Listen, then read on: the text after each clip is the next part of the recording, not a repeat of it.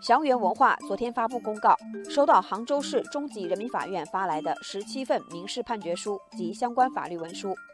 杭州中院对十七名原告起诉祥源文化证券虚假陈述责任纠纷一案作出一审判决，判决被告赔偿原告合计四十八点八万元。这是祥源文化证券虚假陈述案的首批判决。截至公告日，祥源文化收到的证券虚假陈述责任纠纷案件已经超过五百起。诉讼金额超过六千万元。不仅如此，在股民王女士的证券虚假陈述案中，还申请了追加演员赵薇为被告。按照杭州中院的一审判决，祥源文化支付原告王女士赔偿款、利息合计五点四五万元，赵薇需对上述债务承担连带责任。祥源文化二零一六年还是叫万家文化。二零一六年十二月。赵薇夫妇通过龙威传媒公司开启高杠杆收购祥源文化计划，最终这起高杠杆的空手交易因为证监会的关注，计划失败，股民损失严重。对于一审判决结果，网友纷纷点赞。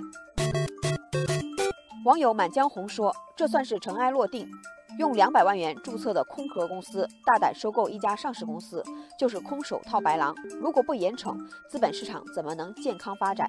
网友一川风雨表示同意。他说：“一切破坏市场的行为都要严厉惩罚，重点打击。”网友丹秋生则认为，资本市场发展到现在，还是有很多方面的法律法规要加紧完善。资本市场需要法治精神，股东利益需要法律保护。此前，上交所就公开谴责龙威传媒作为上市公司的收购人，在自身资金准备不足、资金来源存在极大不确定性的情况下，贸然筹划收购事项，并且没有充分提示终止风险，在股权转让过程中，相关信息披露存在虚假记载、误导性陈述、重大遗漏及披露不及时，严重损害投资者知情权。也有网友表示，这正体现了股市的风险。投资者在进入市场时就应该谨慎。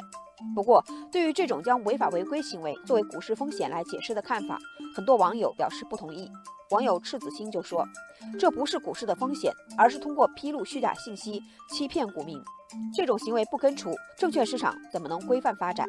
网友春风桃李也说：“公平的市场盈亏自负，可是知道了底牌还带节奏哄抬股价，这种行为必须要严惩。”网友欢欢还呼吁，祥源文化这样的案件今后可能还会遇到，股民应该勇敢地拿起法律武器，相关部门也应该对类似案件出台集体诉讼的相关办法。